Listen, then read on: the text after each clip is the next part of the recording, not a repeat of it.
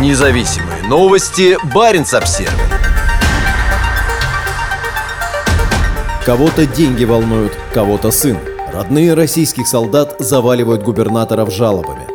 На войну с Украиной мобилизуют тяжело больных мужчин и многодетных отцов. Им не выдают амуниции и не выплачивают обещанных денег, о чем пишут чиновникам жители северных регионов. У моего мужа мочекаменная болезнь, постоянные головные боли, он живет на анальгетиках, трясутся руки. В военной части был дебют гипертонической болезни. Он ходит по врачам, у него плохое самочувствие, головокружение, общее самочувствие тоже плохое, сильный кашель. Жительница Карелии Светлана Рубцова перечисляет заболевания своего мужа. Его мобилизовали 24 сентября. Комиссия перед призывом, по словам женщины, не проводилась. Уже в части врачи диагностировали у мужчины несколько серьезных заболеваний, но все равно признали годным к службе. «Я на пенсии, у меня сын инвалид. Живем в поселке, где зимой не ходит автобус. Ближайший магазин в 8 километрах. Муж хоть и больной, но все-таки помощь. А как нам теперь выживать?» – задается вопросом Рубцова. Эту жалобу женщина оставила на странице главы Карелия Артура Парфенчикова. Ей начали давать запоздалые советы. Дескать, надо было проходить все комиссии заранее, когда только началась мобилизация. Светлана возразила, что просто ничего не знала, потому что живет в глуши. Народу вокруг зимой три семьи на всю округу. Про мобилизацию узнала случайно на работе. Что это? Нам, деревенским, было неведомо. А когда все случилось, верили телевизору. А теперь я не верю никому вообще. Я с ужасом узнала, что людей в верхах не осталось. У кого есть хоть маломальская власть, зверье, не люди. Если муж погибнет, то президент, губернатор, военком и военврачи погубят сразу три жизни. Журналисты карельского издания «Губерния Дейли» связались со Светланой, и она сказала, что реакция на ее обращение последовала, однако совсем не такая, какой она ожидала. Военком Карелии Андрей Артемьев позвонил мне на личный телефон и сказал, что ему стыдно за меня перед губернатором, сказала Светлана. По его словам, обследоваться нужно было раньше, а теперь он считается годным и должен идти отдавать долг родине. Корреспонденту Баренц Обсервер Светлана сообщила, что после публикации в СМИ здоровьем мобилизованного занялся командир дивизии. Обещал, что постарается, чтобы все врачи были пройдены. Слава богу, что у них комдив части хороший человек, говорит женщина. Да не можем мы пояснить. Баренц Обсервер изучил официальные страницы губернаторов северных регионов России и обнаружил там сотни жалоб, касающихся войны в Украине. Люди выражают свое негодование открыто, зачастую не стесняясь в выражениях. И многие пишут, что решить их проблему не может никто, несмотря на обращения в самые разные инстанции. Один блок жалоб на незаконную, как считают граждане, мобилизацию. Призывают мужчин немолодых и с заболеваниями, а также многодетных отцов. Так, жительница Мурманской области на странице губернатора Андрея Чибиса рассказала, что в армию призвали ее мужа, хотя в семье трое маленьких детей. «Я в настоящее время нахожусь в отпуске по уходу за ребенком, которому 6 месяцев. Кроме того, у нас с мужем еще двое несовершеннолетних детей, возраст которых 8 и 5 лет. Я осталась одна с тремя детьми. Бабушек и других родственников, которые мне бы оказали помощь, у меня нет, пишет Евгения Юдина. По ее словам, мужа мобилизовали в конце сентября. Она подавала жалобу в военкомат, но никакого ответа не получила. В той же Мурманской области повестки массово шлют на предприятия, в том числе оборонной промышленности. Некто Светлана Губина пишет, что на судоремонтном заводе НЕРПа повестки получили 28 человек, в том числе ее брат. Люди недоумевают, почему призыв продолжается, хотя Мурманская область заявила о выполнении плана частичной мобилизации. Квоты по численности призываемых из запаса не устанавливаются, отвечает гражданам паблик под названием «Мурманский оперативный штаб». Иными словами, никакого конца мобилизации просто не предвидится. Это был не единственный честный ответ от чиновников. Например, карельский губернатор Артур Парфенчиков, объясняя мобилизацию многодетных отцов, расписался в своем бессилии и перевел стрелки на Министерство обороны. Как легко во всем обвинять региональные власти. Да не можем мы пояснить, как долго это будет происходить. Это в компетенции Министерства обороны. Уже десятый день я на связи с военным прокурором округа по этому вопросу. Пока никаких конкретных указаний не поступило, пишет Парфенчиков в комментариях к своим же постам.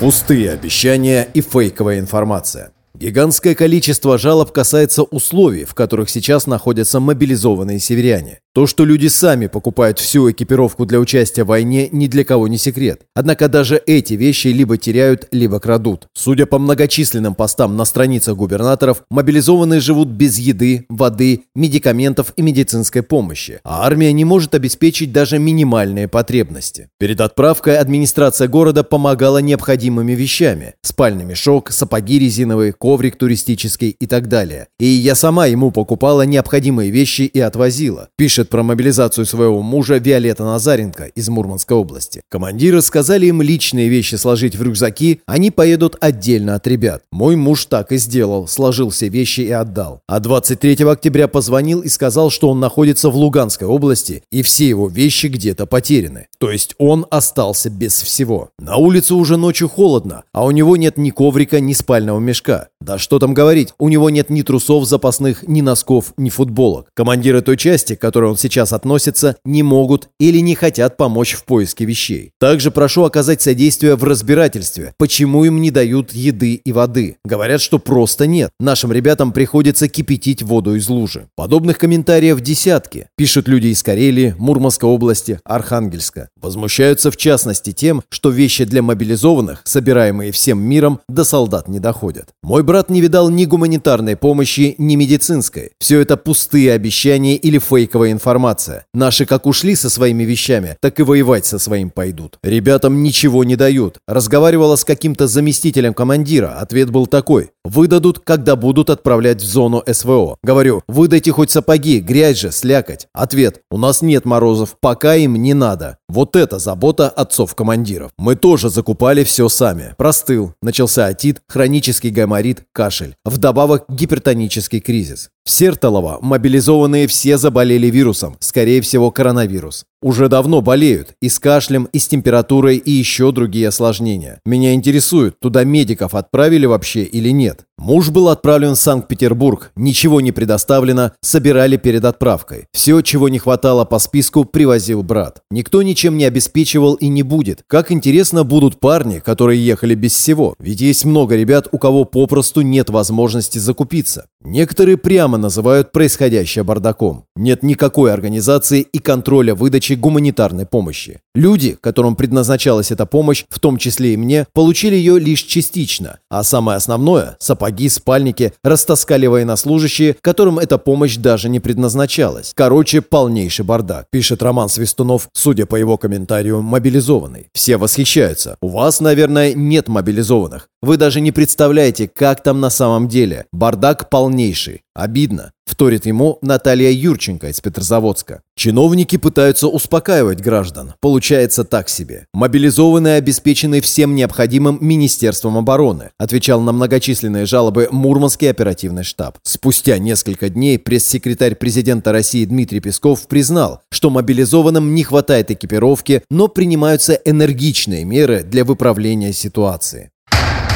Подавитесь своими выплатами. Армейские власти не могут решить даже бюрократические вопросы, утверждают граждане. В части нет печати, командиры ничего не знают. Парни находятся там уже месяц и никакой информации. Ни о приказах, ни о номере части, вообще ничего. Жетон с личным номером на сайте личного кабинета военнослужащего не проходит. Система пишет, военнослужащий с таким номером не зарегистрирован, рассказывает Василиса Лебедева из Карелии. Огромный вал жалоб касается отсутствия выплат. Мобилизованным обещали высокую зарплату, а в регионах установили свои доплаты солдатам и их семьям. Однако денег не видят даже те, кто пошел воевать добровольно. Они и контрактникам-добровольцам обещали от 250 тысяч. Везде это было написано. А где эти деньги-то? У меня муж вернулся в сентябре. До сих пор денег дождаться не можем. Половину только выплатили. И управы на них нет никакой. Негодует Юлия Тюшкина, не жалея знаков препинания. На ее страничке патриотическая аватарка с российским флагом. На этом фоне в гражданах просыпаются пацифистские настроения. Мобилизован 27 сентября. Собрали за свой счет. Я переживаю, не на все денег хватило. Выплат никаких. Он туда не просился, его заставили. Отпустите домой и подавитесь своими выплатами. Захлебнитесь своими обещаниями, говорит петрозаводчанка Марина Коновалова. Хорошо говорить тем, кого мобилизация не тронула. Вот если бы забрали вашего мужа, брата или отца на войну, посмотрела бы я, каково вам было. Никакие деньги и соцвыплаты не нужны, восклицает женщина Архангельской области Марина Попова. В статусе на ее странице написано «Нам всем нужна одна победа». Не нужны нам ваши 50 тысяч рублей. Региональная выплата для семей мобилизованных. Примечание редакции. Зарплата по 200 тысяч. Нам нужны наши мужья, отцы, дети дома, живыми и здоровыми нужны. Уступаем место вашим родственникам, детям, мужьям, говорит Ольга Романова из Карелии. Это не единственное предложение отправить на войну с Украиной семьи чиновников. Почему из-за политических взглядов и из-за денег должны гибнуть наши дети, братья, друзья? Задается вопросом Сергей Рыбаков под постом о погибшем жителе Ненецкого автономного округа. Детей чиновников отправьте на спецоперацию, и война закончится через три дня. Таких заявлений не стерпел руководитель аппарата администрации НАО Андрей Блашинский. Мой сын там пять месяцев. Сын еще одного заместителя губернатора погиб. Помощник губернатора ушел добровольцем. Прекратите истерику и панику. Победим, потом разберемся, кто есть кто», – прикрикнул на гражданина чиновник.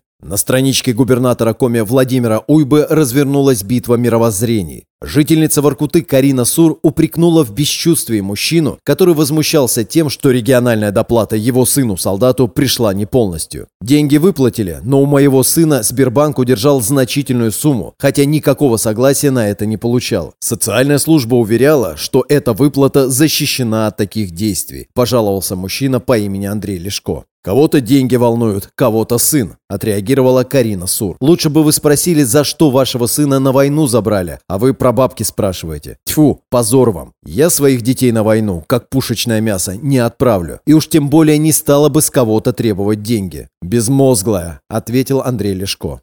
В простыню и на кладбище. Не забывают граждане и о насущных нуждах, например, о бомбоубежищах. Вопрос об их состоянии почему-то сильно волнует именно жителей Мурманской области. Люди задают его чиновникам и получают ответы, не сулящие ничего хорошего. В связи с развитием событий в Украине и все большей угрозе применения ядерного оружия, уважительно прошу губернатора Чибиса обратить внимание на состояние убежищ. Они в плачевном состоянии, и в случае чрезвычайной ситуации там выжить будет практически нереально, пишет Иван Таранов из Североморска на странице главы региона.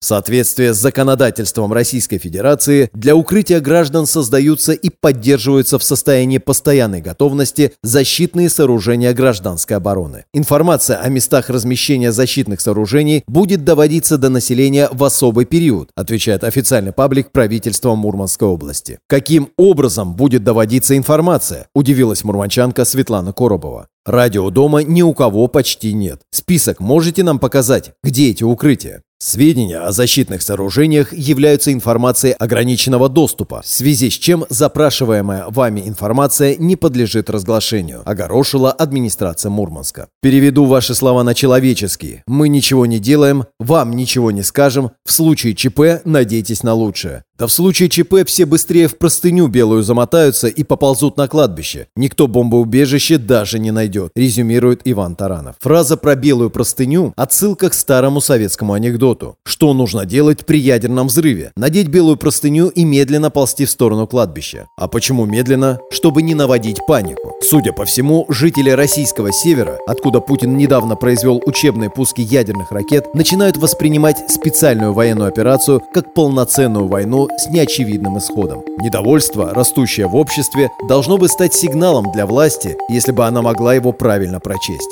Однако чиновники призывают прекратить панику, тоже, впрочем, в полном соответствии с советским анекдотом про простыню и кладбище. Независимые новости. Барин обсервис